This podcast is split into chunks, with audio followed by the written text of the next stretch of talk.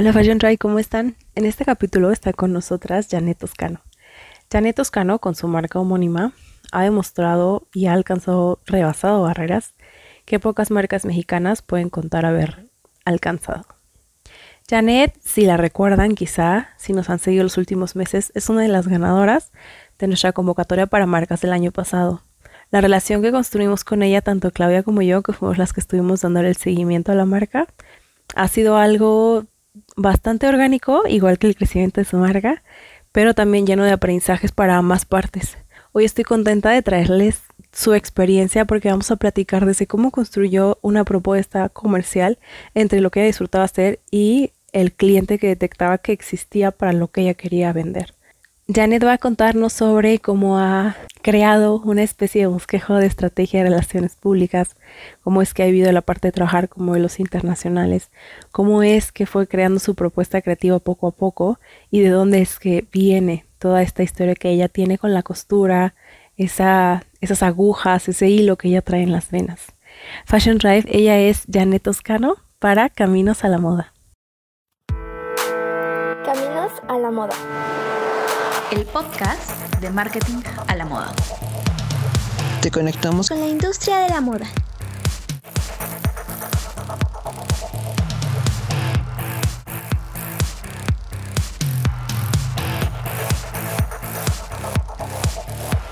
Pues Janet, me gustaría que nos contaras un poquito sobre tu camino a la moda, qué estudiaste y cómo fue que llegaste a la posición que tienes hoy en día. Va, pues eh, sí ha seguido un caminito bastante largo porque pues hace ya bastante tiempo que egresé de la carrera. Em, yo, yo, estudié la carrera de diseño eh, en Mercadotecnia en Moda, licenciatura en el CEDIM en Monterrey. Emigré acá a tierras norteñas porque yo soy de la costa. Entonces, em, en el año fue como en mil, o sea, en los finales de los noventas. Entonces, yo, yo incursioné en eso porque, digo, es algo que a mí me encanta desde niña y digo, puede ser una historia media trillada, pero en realidad te lo juro que yo cosía desde niña. Mi mamá eh, también cosía, entonces tenía como que esa facilidad de tener materiales y la máquina y todo eso. O sea, estaba muy familiarizada con ese ambiente. Pero no había en, en donde yo vivía, cerca no, no había nada eh, relacionado con la carrera. Que, entonces yo me esperé un poquito y fui de las, o sea, mi generación, yo fui la mayor. Entonces, eh, de alguna manera eso me, ayudó muchísimo más, un poquito quizás sobresalir porque tenía una madurez que por la edad, obvio, pues las otras chicas todavía no tenían. Y tenía también esa habilidad en, cuanto a manufactura, em, que podía manipular un poquito más las telas en la máquina porque ya, ya tenías un conocimiento previo, claro. muy limitado, pero sí, hay, sí te hace una diferencia, la verdad. Y pues bueno, terminando la carrera empecé, bueno, antes de hecho, empecé a, presentarme en un programa de televisión que, la verdad fue así como que muy, muy al azar y medio aventurado porque eh, en una ocasión una de nuestras maestras nos invitó, ella, ella era invitada a un programa tipo de revista, así. Entonces nos invitó y yo empecé como que modelando ahí.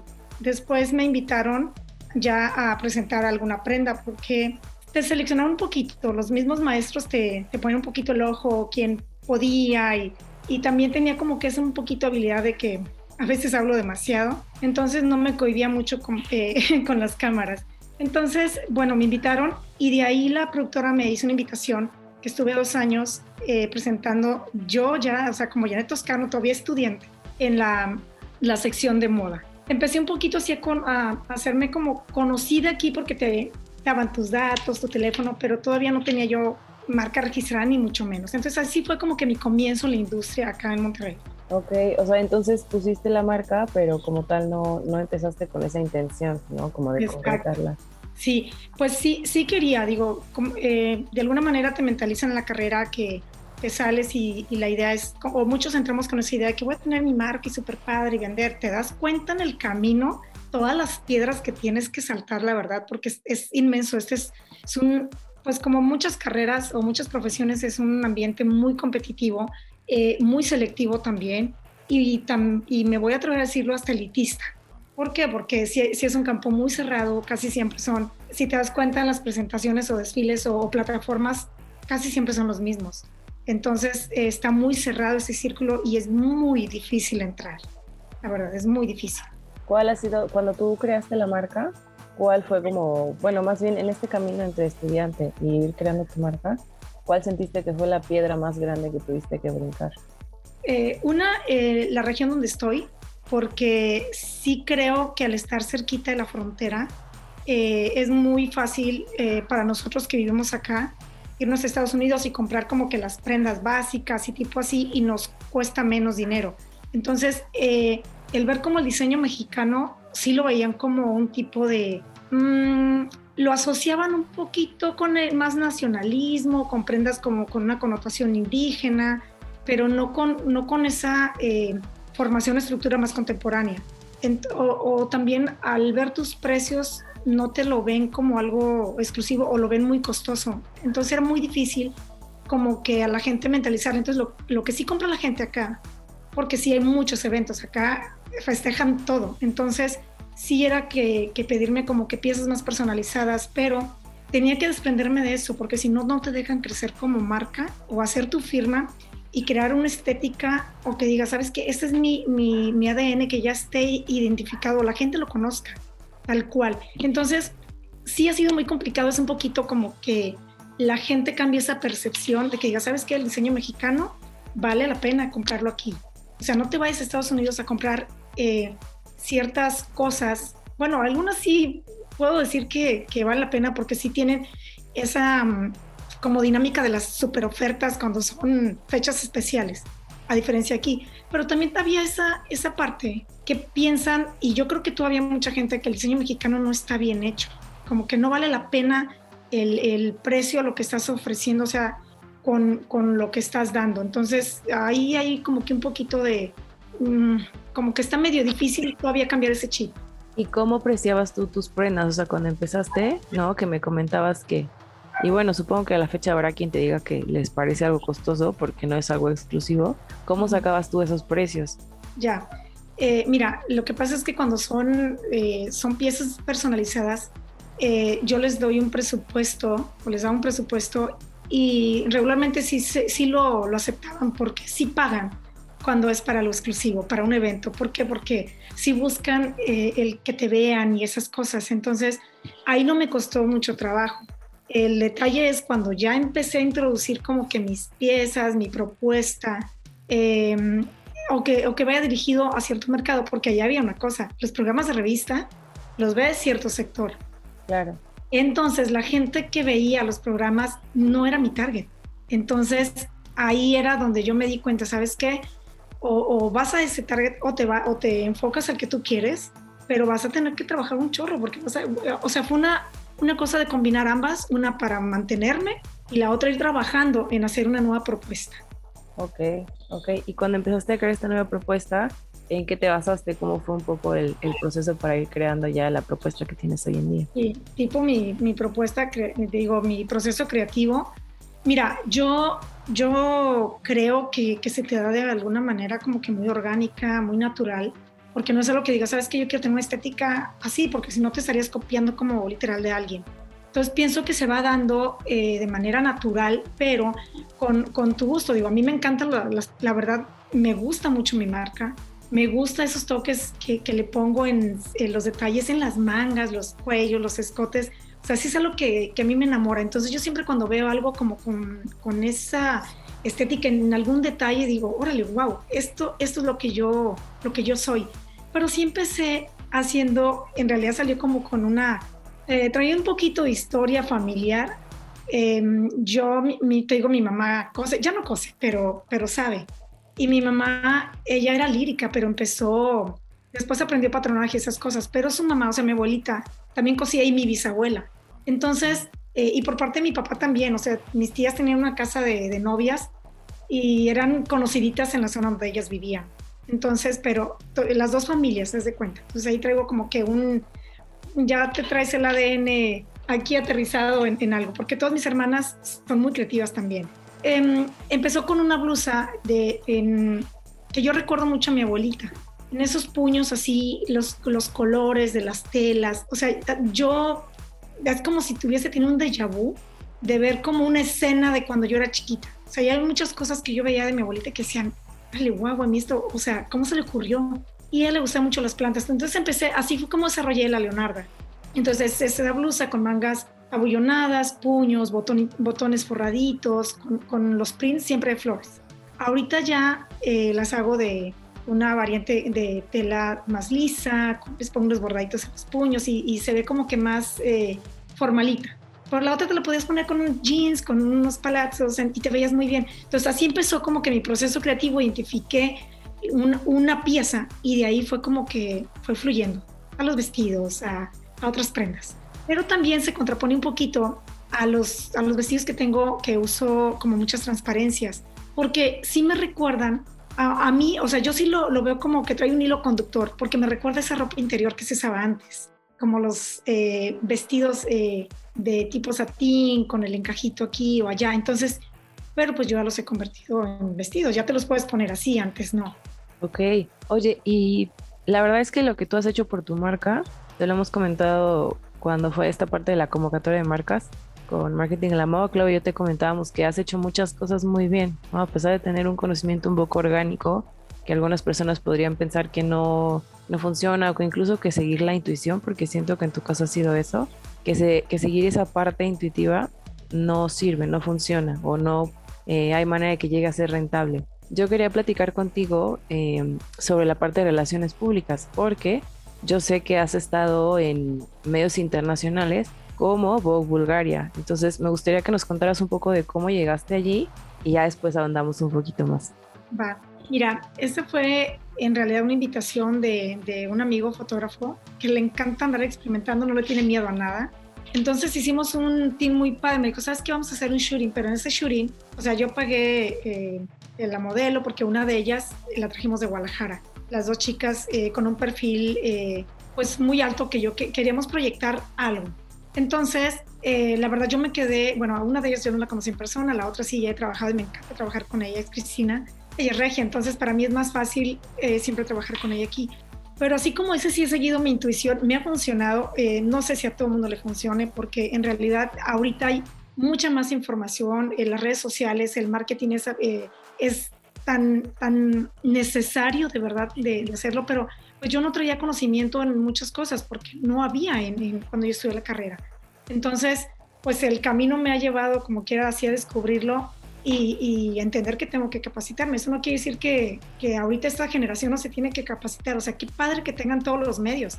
Tómenlos, agárrenlos. Pero bueno, total, esa, esa editorial en particular, que a mí de verdad son de como que mis fotos favoritas, porque fue un equipo muy, muy padre.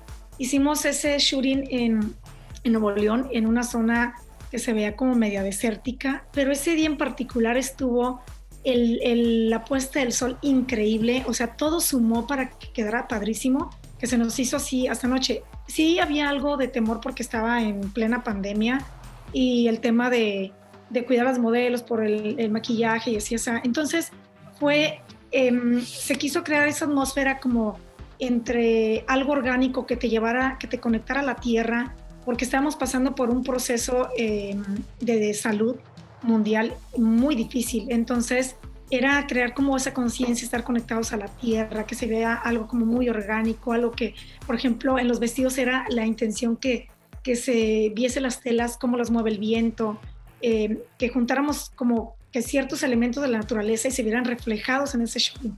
Entonces yo creo que sí se logró y ya de ahí se mandó el, material si se hace la solicitud, entonces ya te lo aceptan y, pues lo tenemos todo guardadito hasta que se concretó.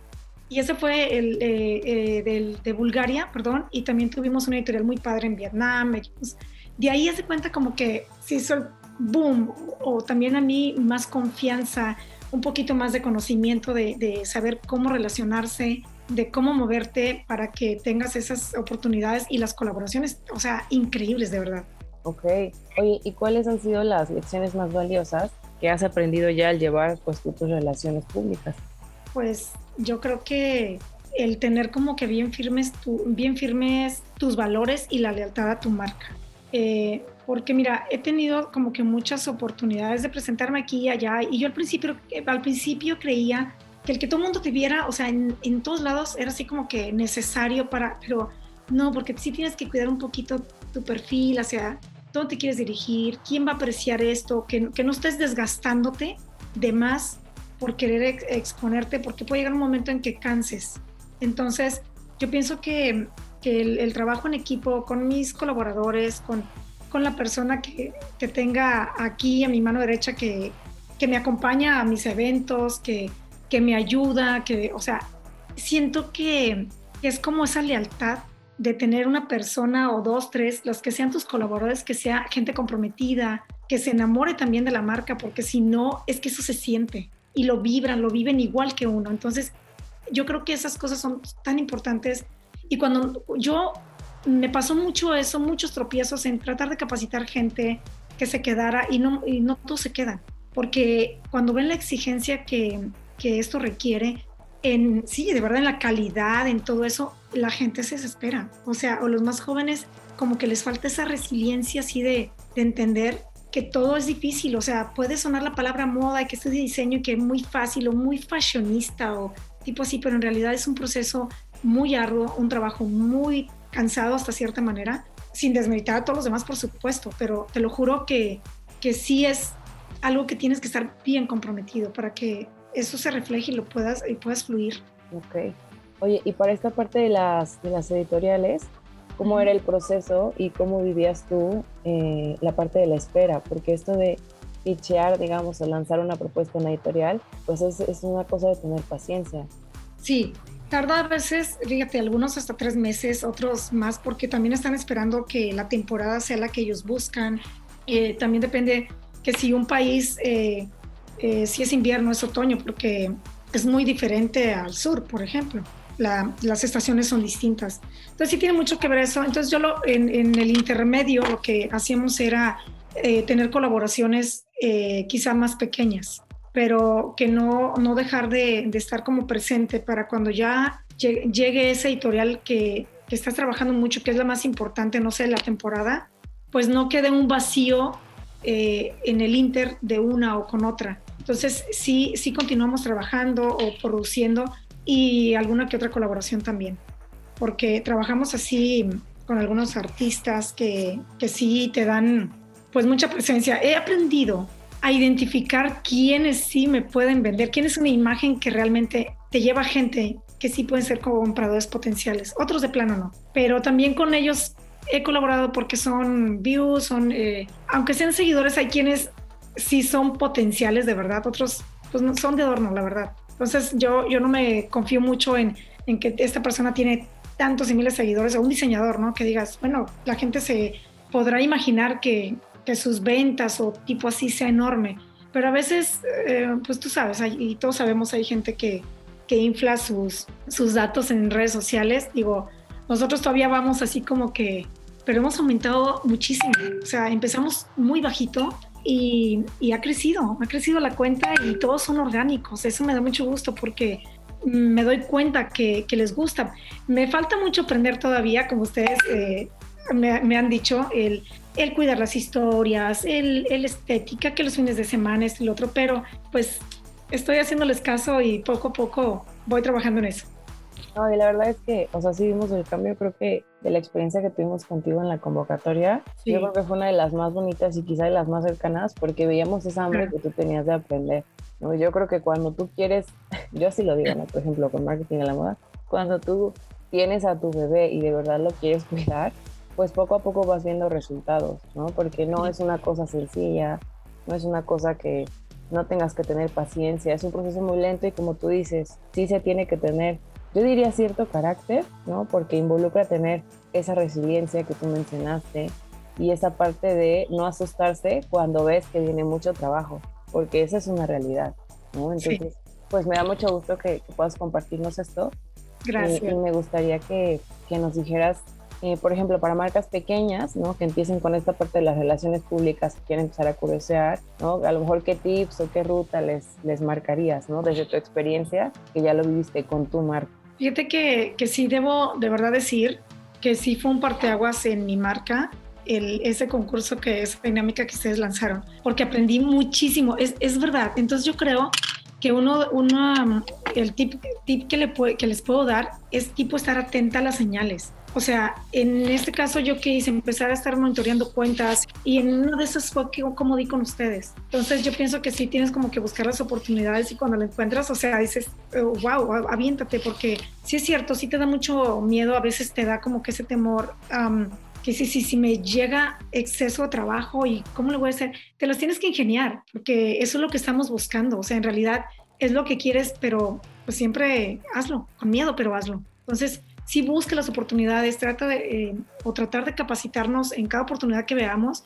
Fíjate, yo creo que, que también el tema de la pandemia nos dio como que esa, ese tiempo y mucha gente compartieron este, sus, su conocimiento, de verdad, qué fregón, porque dicen que lo que no se comparte o lo que no se enseña, pues se cae y se, se, muere. Entonces sí hubo mucha gente así como ustedes que compartieron sus conocimientos, que le pusieron a la mano de los demás que en realidad era nada más que nosotros estuviésemos abiertos, dispuestos a aprender. Entonces así fue como yo, yo entendí también y aprendí y vi muchas oportunidades que las tomé. Entonces, eh, no es, eh, eh, se puede sonar como medio oportunista, pero qué fregón que nos hayan brindado esas oportunidades. Sí, digo, en realidad es, tomarlas, porque no siempre te llegan dos veces. Yo he seguido haciendo la tarea, sigo aprendiendo, sigo estudiando, tengo, tengo eh, en mi equipo una chica que acaba de terminar la carrera, entonces traen ideas más frescas en cuestión como de, marketing y, y, hasta de tecnología, sí, porque a mí me, me, me, cuesta un poco la tecnología, la verdad, para ser franca.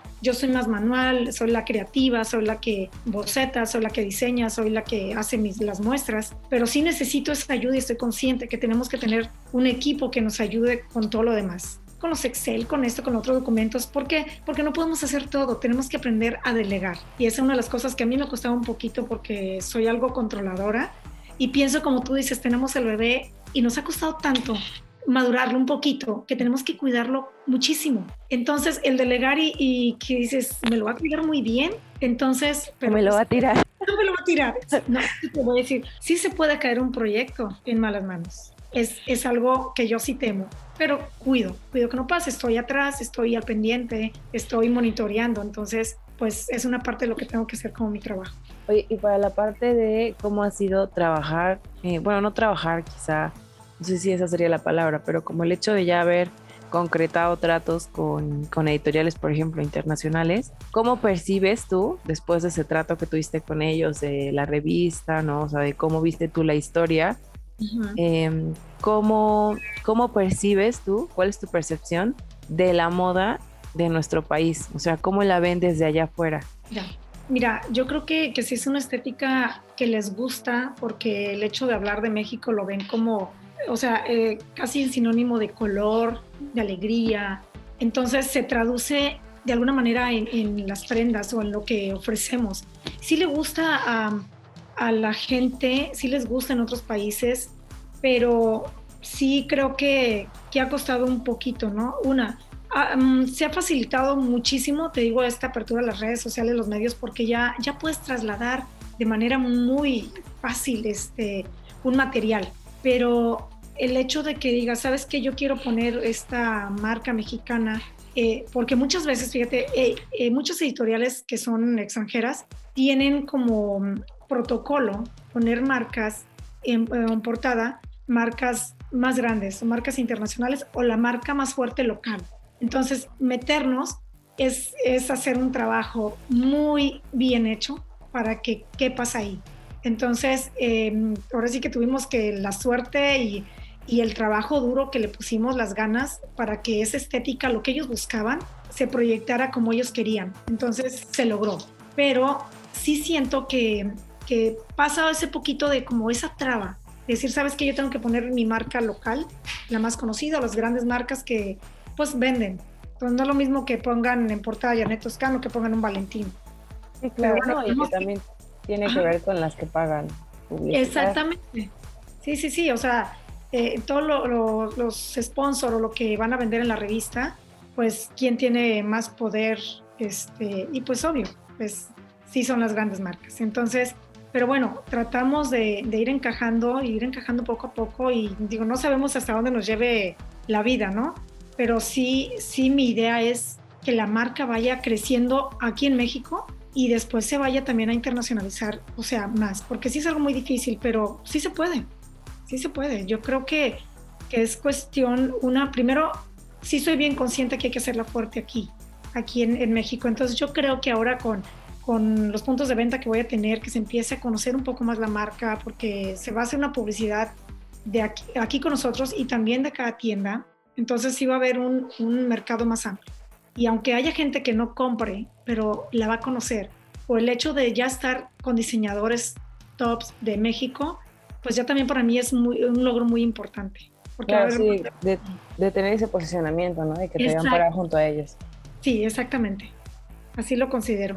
Oye, ¿y cómo ha sido trabajar con, con modelos internacionales? O sea, ¿qué has aprendido tú después de esas dinámicas de la relación diseñadora-modelo? Porque también es algo bien importante para que las historias que se cuentan en las fotos hablen lo que tú quieres que cuenten. Sí, mira, yo creo que primero sí tienes que buscar eh, la, mo- la modelo, eh, o sea, todo, todo el equipo es importante, pero la modelo tiene que comunicar eso que tú quieres con la prenda, porque tiene que haber esa química, tiene que haber cierto pues, sentido de responsabilidad de parte también de ellas, que se, que se crean lo que traen puesto, que les guste. Entonces, también mi responsabilidad es, es hacer algo que, que yo crea que encaja con esa ch- chica, que, le, que se sienta cómoda con lo que trae puesto para que lo pueda reflejar desde la comodidad, el que diga, ¿sabes qué? Me encanta, el color, todo. Entonces, sí es bien importante checar la estética de una modelo y, y lo que sí he aprendido también es que hay, hay diferente, mira, es muy diferente cuando trabajas con modelos independientes, con son de agencia, porque tiene que ver, eh, ellas también crean mucha experiencia. Entonces, en cada desfile, en cada eh, evento que, que, las ponen, o cada comercial, porque hay chicas que las llevan a otros países, entonces crean una madurez impresionante en cuestión de, de su trabajo, porque yo creo que sí hay mucha gente que desmerita el trabajo de las modelos y la verdad eh, no le puedes poner la ropa a cualquiera, porque no te la van a proyectar, no te la van a vender. Entonces yo creo que hay una relación muy padre, o tiene que haber una coherencia entre y una química entre diseñador o la prenda y la modelo. Cuéntame de cómo hacías esto de revisar la estética de la modelo. O sea, antes de escogerla tú y ya después para escoger qué le ibas a poner. Sí, es que sabes qué pasa y algo muy curioso, porque es como cuando te enamoras, o sea, que ves a alguien y dices, ella es, ella es, y puedes estar buscando, te puede mandar eh, portafolios y estar, y va a haber alguien que te va a ganchar y te va a decir, ella, ¿por qué? No lo sabes, pero yo pienso que sí es esa química que hay, que debe de haber, esa conexión y, y se te da de manera innata, porque yo puedo decir, ¿sabes qué? ¿Te acuerdas una vez que les comenté que yo quería, que, o les pedí como que el consejo de que quiero hacer, si hago mi campaña o hago mi, eh, qué perfil elegir, pero ustedes me acuerdo que me dijeron, chécate que se vea igual natural. Si tú quieres alguien que tenga un perfil eh, como muy mexicano, pero que no se vea forzado, y eso es cierto, pero ahí entendí y me puse a buscar y dije, te tiene que alguien decir algo. Entonces es cuando tú ya buscas y ya selección, bueno, ya haces tu selección y ya entre su, su perfil ya dices, ¿sabes qué? Yo creo que esta prenda ella, ella, ella le va a ir padrísimo. Y es donde encaja todo. Ok, ok. Sí, me encanta porque siento que, eh, creo que también lo comentábamos contigo esa vez de las asesorías, que tú tienes este don que se está poniendo de moda en la industria, aunque debería ser algo normal, de ver a las personas con las que trabajas como humanos. ¿no? Entonces creo que eso es muy importante y que al final cuando tú empiezas a trabajar y a crecer una marca, es algo que se nota y que da frutos. Sí. Eh, independientemente de que duermas tranquila o no, que creo que sí es algo importante, ¿no? A nivel personal, pero, eh, o sea, creo que es algo que sí paga, ¿no? Con el tiempo. Entonces, esto que me comentas de las modelos, pues me parece muy interesante y esa vez me acuerdo que nos preguntabas de cómo esta polémica que se ha generado en torno a, a que se ocupen rostros por Sí. conveniencia o porque de verdad se necesiten, lo que sea. Ajá. Entonces, pues me da mucho gusto ver que pues pudiste seguir tu intuición y al final es eso, o sea, porque no es sencillo, ¿no? Y, y la verdad es que siento que en un mundo, pues no tan restri- no restringido, pero eh, como que no, no siempre tienes tantas personas a las cuales pedirles opinión. Entonces, eso a la hora de tomar decisiones es un poco complicado, ¿no? Entonces, bueno, pues me da mucho gusto que, que nos puedas estar Gracias. compartiendo esto y que haya sido eh, algo que hizo crecer Janet Toscano, pero también a ti como profesional. Sí, gracias.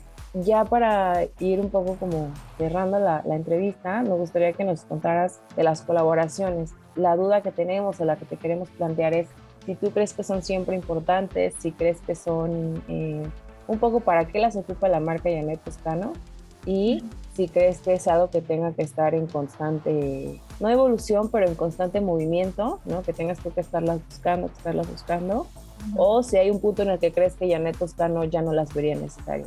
Mira, yo creo firmemente que siempre debe haber una sinergia en la industria y las colaboraciones sí las considero muy importantes, o sea, entre, entre las marcas también, porque el tema, por ejemplo, de colaboraciones con influencers, a mí no me encanta, para serte franca, no soy partidaria de eso porque se me hace, eh, híjole, un tema muy complicado porque hay quienes lo ven de verdad como un trabajo y hay quienes realmente buscan cómo vestirse gratis, de verdad, y comer gratis. O sí, sí, sí, sí, hay de todo. Hace poco vi algo de, de, un amigo que comentó algo de cómo pago mi renta con, con te tagueo o te, o te etiqueto. Entonces, con sí, o sea, ¿cómo puedo pagar la renta con un crédito? Yo, bueno, entonces sí es muy complicado. O sea, a mí me llegan igual propuestas así de, de, de chicas que me dicen, ¿sabes qué? Eh, soy fulana y tal, eh, gustaría colaborar con tu marca, no sé qué, pero en realidad quieren que las vistas tal cual y, y sabes que ni siquiera siguen tu marca, ni siquiera te dan un like, entonces eh, inmediatamente, eh, gracias, pero paso a la... O sea, a mí no me funciona y no, no, me gusta y no tengo que, que, hacerlo por, porque esté como que de moda, o sea, de verdad, y ni porque tenga más views en, en otro sector. Yo veo el perfil de la, de la persona que se esté comunicando conmigo, que me esté pidiendo la colaboración, y si no me interesa su perfil, si no es lo que, lo que la marca quiere comunicar, si no, eh, no está dirigido a cierto mercado, yo no los tomo, o sea, cero. Pero además, no, no estoy como que buscando ese tipo de alianzas. Me gusta colaborar con, con una diseñadora de joyería, con el, el, calzado, que si alguien de, de make-up quiere también eh, maquillar y que le preste un vestido, o sea, yo estoy encantada y lo hago pero es una colaboración entre un equipo y, debe de haber allí una sinergia para que todo fluya así bonito y que diga, sabes que esto te quedó muy padre con la marca, con el zapato, con, el, con la joyería. Ahí sí me gusta colaborar y creo que sí es necesario. ¿Por qué? Porque igual alguien de joyería necesita una modelo, necesita una prenda para que pueda vender ese arete color rojo con ese escote, con que se proyecte.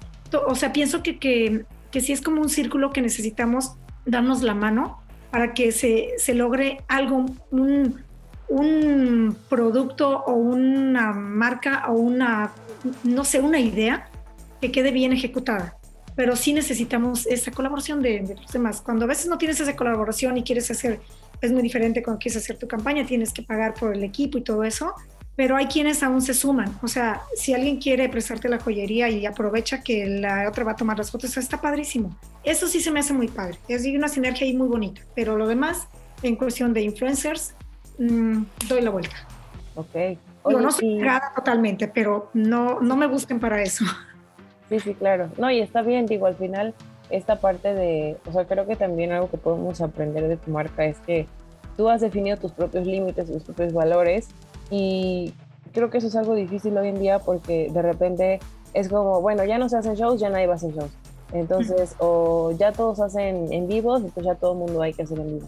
O ya todo el mundo está trabajando con influencia, entonces ya todos vamos a trabajar con influencia. Entonces, creo que hay marcas que tienen que decidir sí lo que les conviene, pero también qué es lo que queda con sus valores, ¿no? Entonces, si tú has visto que a lo mejor una Leonarda no te la va a lucir a alguien como tú quisieras que te la luciera, en la parte de influencer marketing, bueno, pues yo digo, ¿sabes qué? Lo voy a hacer de otra manera, no voy a llegar a ese lugar, pero de otra manera. Entonces, ha sido también tu actitud de decir, buscar los cómo sí y no quedarme con los cómo no. ¿no? Exacto. Yo quería preguntarte también sobre si tú vas seguido a la costa. Digo, sé que has migrado a, al norte, pero si vas en algún momento del año a la costa. Sí, mira, yo digo siempre el mar es mi elemento. O sea, me refiero así, es mi elemento, totalmente. Yo ni siquiera sé cómo aprendí a nadar, ni siquiera recuerdo, o sea, sola, en el mar. Es algo muy complicado, pero todos los niños que crecimos en la costa aprendemos así de una manera orgánica, de verdad. Entonces, a mí me encanta, no siempre voy donde yo crecí, pero sí busco ir a, a las playas. Y digo, gracias a Dios, ahorita he tenido la oportunidad de viajar a otros lugares, de conocer otras playas maravillosas y de todas me traigo algo, porque sabes que cada que regreso de un viaje, regreso muy inspirada o ya traje una prenda nueva en la cabeza y que la tengo y, y de verdad con esa emoción de ejecutarla y, y, exponerla. Entonces, sí voy, trato de, irte, porque te juro que esa sensación de meter, de tocar el pie con la arena, híjole, no sabes a mí cómo, es como me, me, me transforma y me trastorna, de verdad. Parece maravilloso, me encanta. ¿Y cómo ves tú que es diferente la moda? Eh, porque esto es algo que se comenta en México, pero en el extranjero la verdad es que no tanto, ¿no? Y los países de Latinoamérica no siempre entienden que dentro de México es como si hubiera muchos países diferentes. ¿Cómo Sí. ves tú que es la moda de, del norte, ¿no? De la región en la que tú estás, comparada con, con la costa? Digo, a lo mejor no con- comparada, ¿no? Porque puede prestarse a, a una mala interpretación, pero sí como esas diferencias, ¿no? O sea, ¿cómo la ves tú que evoluciona en el norte y cómo la ves tú que evoluciona en la costa? Sí, sí, mira, yo pienso, o sea, México es un país, puedo dec- podemos decirlo, sea, multicultural, porque sí está muy marcado el norte, el sur, el centro, el, el sureste y todo. Hay regiones, mira, lo que es la, la forma de vestir, creo que a nivel México o sea, en general es, es muy práctica, como que la gente más ordinaria, que nos vestimos así más ordinario para el día a día, a cierta edad no falta que el jeans, que tipo en invierno el suétercito, o prendas como que con un toquecito, pero sí hay gente que sí valora más como que una estética o sí cuida un poquito más también el hecho de, de tener algo que se note una connotación mexicana. Pienso que eso se da como un poquito más en el sur, porque también el clima tiene, eh, hace mucha diferencia en, en cómo te vistas en una región. Entonces, acá en el norte sí creo que la gente busca como que esa moda más contemporánea, más como americanizada, eh, bueno, o norteamericanizada, porque sí buscan como que más marcas eh, comunes, pero eh, marcas ya muy establecidas y muy conocidas. En el sur, pienso que, que es muy fácil ponerte tipo una falda muy colorida de, de una diseñadora, un diseñador, con una blusita quizá de, de manta con un bordadito o con una camiseta, con una t-shirt así bordadita con una ilustración padrísima, muy moderna. Entonces sí te permite como que hacer eso y pienso que sí se da más hacia de- del centro hacia el sur. Eh, Ok. Yo creo que, que sí hay una estética un poquito diferente. Ok, me encanta. Oye, y para cerrar la entrevista, antes de las preguntitas que les hago siempre, me gustaría que me contaras un poquito estos viajes de inspiración que haces, en el sentido de cómo escoges el destino y cómo es tu proceso de observación una vez que llegas al lugar. Ya, mira, me ha pasado que mm, pues mis viajes así han sido eh, comúnmente como, como de paseo. Eh, mi esposo le encanta viajar y él por su trabajo ha tenido mucha oportunidad de conocer muchísimos países. Entonces, pues hay lugares que me dice, sabes que aquí está padrísimo, vamos, o vamos a explorar un poco más porque a veces le toca ir a una feria o tipo así y no tiene esa oportunidad de conocer quizá la costa o, o más. Yo soy más observadora que él. A mí me encanta ver eh, la arquitectura de una ciudad. Me gusta ver, o sea, puedo decirle sin que él se dé cuenta qué color era el mar pegado con el cielo en una costa, el Mediterráneo, por así decirlo. Eh, sí observo, eh, me gusta ver eh, el color que son, por decir, los edificios, porque te dice algo. O sea, me acuerdo en, el viaje anterior que tuve, que fui a Toledo, oye, me encantó y no sabía casi nada de Toledo. Cuando llegué a México me puse a leer, lo, lo googleé y aprendí que, que había sido la capital de España en, o sea, por eso tiene esa influencia árabe y lo ves en sus ventanales, en la comida, en, sigue teniendo ese toque como de, como algo de pueblo, con, o sea, como, como más unida a la gente de ahí. Pero tiene una historia impresionante y me asombró muchísimo. Dije, ¿cómo no supe esto? ¿Cuán- ¿Por qué? Porque estás los sentidos más abiertos todavía cuando vas con un poquito de conocimiento también. Que dices, ah, con razón esto, no sé qué. Pero pues también me pasó pues a la inversa, que es, me quedé maravillada, me dan ganas de volver. Entonces así percibes muchas cosas y las siluetas, entonces ahí es como solita te vas como que llenando ideas y que dices, ¿qué tal si hago este? ¿Cómo se verá una manga con, con esta influencia así tipo que vi acá, bla, bla? Y también observa a la gente, muchísimo. Me acuerdo una vez vi en Milán a una, a una señora ya, mayor que yo, oriental, trae un estilazo, te lo juro, o sea, yo me quedé viendo que dije, wow, cuando sea grande quiero ser como ella. Lo juro, tipo ese nivel, eh, o sea, porque era arriesgada. Yo creo que tenía una falda como de tul, con unos hasta brillitos y era de día, dije, y se veía, te lo juro, padrísimo, con una blusa padrísimo, unos zapatos súper raros, pero amé su look, o sea, eso fue hace un buen, y la recuerdo, o sea, si tú me preguntas de toda la gente que he observado, de cómo trae, eh, o su, el look que trae, es ella la que me acuerdo. Y digo, ellas, los orientales son muy famosas porque compran marcas y les encanta vestirse súper bien. Y fue una señora de cierta edad y que me impactó todavía más. Porque pues las chavas o cierta edad eh, están como que más abiertas a experimentar. Pero ella me su estilo porque fue algo como diferente, que podría decir, no, es en, no está en tendencia, pero se ve súper cool. Me encantó. Entonces observo a la gente, regularmente observo a la gente, el colorido, el, la arquitectura, de ahí, mira, todo, lo, todo me lo traigo. Todo viene aterrizado en ideas acá en México. Te vas a llenar los ojitos, como dice mi amiga y mamá. Es una, sí, es una maravilla eso de verdad. Y digo, no tienes que viajar al otro lado del, del continente, en realidad. Eh, pues, si tú aprendes a observar, al, hasta cuando vayas al súper, algo vas a encontrar diferente. Todo puede ser un punto de inspiración si estás abierto a los sentidos, si estás abierta a recibir y a percibir lo que hay a tu alrededor. Janet, me encanta todo lo que nos estás compartiendo, pero tenemos que ir cerrando. Sí. Entonces, eh, una de las preguntas que les hago al final es, ¿cómo definirías tú la moda en tu país con una sola palabra?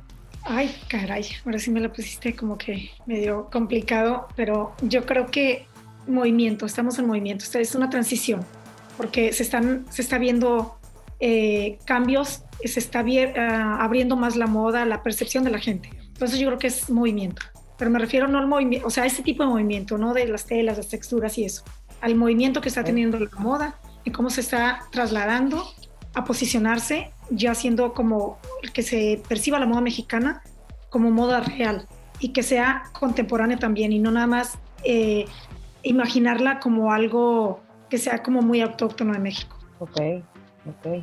Una de las cosas que hacemos al final, ¿no? igual que es la última pregunta, es pedirles una recomendación a los invitados. Esta recomendación puede ser de lo que tú quieras, de un libro, de un podcast, de a lo mejor algún curso, de, eh, a lo mejor algún destino, algo que a ti ya te haya gustado mucho y que gracias a la naturaleza del formato podcast, no importa que lo escuchen cuando salga el episodio o que lo escuchen dentro de un año. Algo que les quisieras dejar aquí a la audiencia que ya escuchó toda nuestra entrevista. Bueno, yo creo definitivamente, o sea, hay tantas cosas que, que puede uno decir, así como dices, pero yo me quedo el, el- el- en la retroalimentación, o sea, con lo que tú y con lo que tú proyectas también, o sea, siempre estar como que positivo, disciplinado, o sea, bien fijo en lo que tú quieres hacer, pero siempre sé como que trata de ser buena persona, Ok, con eso me quedo. me encanta. Ah, Janet, pues muchas gracias por, por tu tiempo y me gustaría... Ay, me encantó. Sí, no, ya te viste muy cómoda, estabas muy tranquila. Eso me dio mucho. Sí, Eh, déjanos tus redes, eh, así habladas, pues, aunque las vamos a poner obviamente en, en el texto, ¿no? Que ponemos ahí junto al episodio, pero para que sepan dónde pueden contactarte y si quieren seguir la conversación contigo, pues dónde pueden, dónde pueden encontrar. Súper, muchas gracias. Janet Toscano MX. Janet se escribe como en francés, Jeanette. Eh, Janet Toscano MX en Instagram, en Facebook, en mi fanpage también igual, Janet Toscano MX. Y pues si quieren irse como que al cotilleo normal, a mi Facebook normal, ahí me van a, a conocer a la Janet tal cual es, es Janet Toscano. Entonces, pues síganme, síganos, de verdad, eh, yo estoy encantada con ustedes. He aprendido, no sabes, o sea, soy la más agradecida y, y es, un, es una cuenta que vale la pena seguir, de verdad. Y no lo digo porque ustedes me estén ahorita... Te lo juro, o sea, siempre estoy cuando, cuando pasan días... No, no, no, cuando pasan días que no las veo, te juro que las busco, porque siempre traen algo muy padre y me encanta cómo hacen sus dinámicas de, ¿quieres saber no sé qué? Y le das, eh, y- le das el slide y vas, a- vas viendo otras cosas y, y vas aprendiendo, no, siendo como si estuviera estudiando, como si estuviera en la escuela y de una manera muy dinámica. Entonces, de verdad, muchas gracias. eh, qué gusto coincidir en esta vida, de verdad. Total. Y, y en estas plataformas, te lo juro, de verdad, muchísimas gracias, estoy encantada, me, me gustó mucho esta, esta charla, ojalá va a llegar a gente que no me conoce y que se dé la oportunidad, encantaría saber de ustedes. Perfecto, Janet, pues muchas gracias y tú sabes que Gracias. cualquier cosa, marketing la moda es tu casa. Igualmente, igualmente, estoy para ustedes, gracias.